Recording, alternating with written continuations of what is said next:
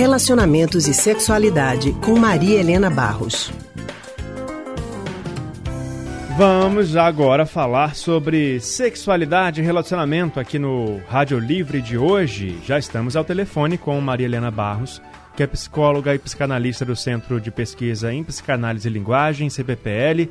Hoje, Maria Helena vai falar sobre aquelas pessoas galanteadoras que sempre estão tentando conquistar alguém, jogando aquele charme, seja pessoalmente ou pelas redes sociais. Maria Helena, boa tarde. Boa tarde, Leandro. Anne, tudo bem? Boa tarde a todos. Tudo bem, Maria Helena. Boa tarde para você. Seja bem-vinda ao Rádio Livre. Maria Helena, essa história desse povo galanteador viu, é mais comum do que muita gente pensa. Acho que todo mundo deve conhecer pelo menos uma pessoa, né? Que tem uma mania de conquista. São aqueles homens e mulheres, gente, que mesmo quando estão namorando, quando estão num relacionamento sério, sempre tentam seduzir alguém. Muitas vezes eles nem levam esse outro romance adiante. Não é para isso, eles só querem mesmo conquistar os outros apenas pelo puro exercício de sedução, só para talvez alimentar até o ego, né?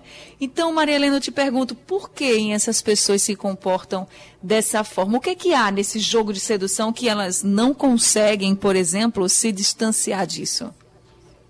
Eita, Anne, isso é bem complexo. A gente vai tentar, com poucas palavras, dizer, mas requer muito mais é, coisas para a gente poder entender. Porque tem muitas variações, né?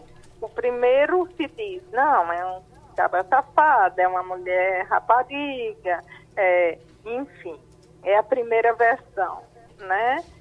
É, mas as relações amorosas, elas, é, o primeiro momento da relação, normalmente, é mobilizado pela paixão, né?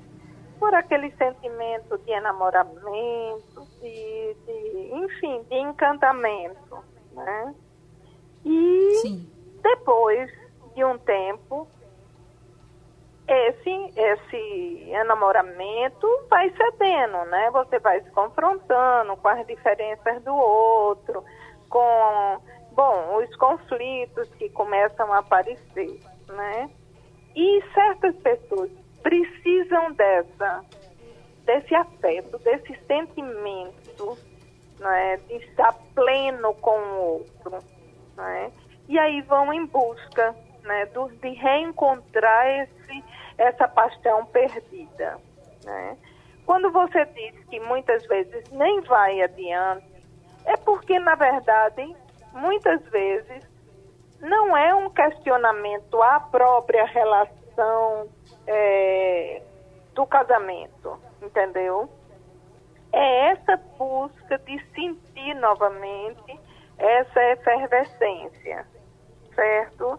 Esse, esse é um dos aspectos, né? Normalmente essas pessoas têm algumas dificuldades de lidar com, de precisar sempre esse amor luminoso, pleno, para se sentir amado né?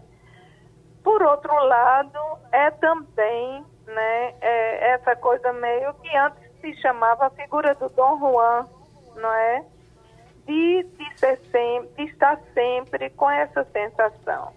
De ser, quando você disse infla o ego, infla o ego nesse sentido, de você estar sempre em busca de se sentir profundamente amado, profundamente valorizado né? Como se você sempre buscasse essa alma gêmea que lhe desse esse, essa embriaguez, digamos, essa sensação de plenitude, né?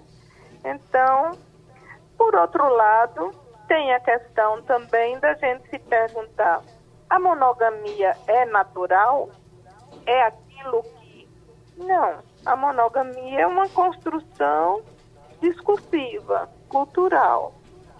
Não é? Então exige um esforço, porque você é, exige um esforço de você preservar aquela relação que você está, porque o envolvimento com outras pessoas gera sofrimento, né? Uhum. Mas não é uma coisa natural do sujeito humano, né? E aí, para quem passa por isso e às vezes até fica incomodado com a, o próprio comportamento, tem alguma orientação? É, normalmente é bom conversar um pouquinho, sabe, sobre isso, porque às vezes é o medo de, de se apegar demais, de ficar preso à relação amorosa ou de se sentir muito dependente e precisar com isso mostrar que tem uma independência. São questões afetivas, são questões de, de umas certas angústias, de umas certas fragilidades que você vive e que conversar às vezes ajuda muito, né? Numa terapia ou bom, em situações onde você possa ter trocas importantes, né? Em geral, essas coisas a gente só abre mesmo numa terapia porque tem respeito às nossas dores, uhum. né? Certo, então, Maria Helena. Eu acho que o diálogo é sempre o melhor caminho, né, Maria Helena? É, assim, mas é realmente é? difícil, é? viu? É para outra pessoa descobrir, Não. por exemplo. Veja, ah. imagina. Ah. A pessoa, a pessoa que está se relacionando com outra que tem esse jogo de sedução todo pode pegar até algumas mensagens no celular, pode pegar algumas conversas esquisitas e mesmo que não esteja rolando nada, pode achar que está. Exatamente. E aí é difícil até de acreditar no outro, né? Porque você está claro. vendo ali as mensagens. Aí vai criar uma dinâmica, né? Que você vai ficar. Aí o que é que faz? A, a, a pessoa que está se sentindo traída ou fica com ódio, ou fica assim num controle absoluto, não é? É muito difícil essa situação. É né? difícil. Por isso que o diálogo e nessas situações a relação, a terapia de casal ajuda muito, entendeu? Uhum. A se compreender esses mecanismos. Obrigado, tá Maria Helena.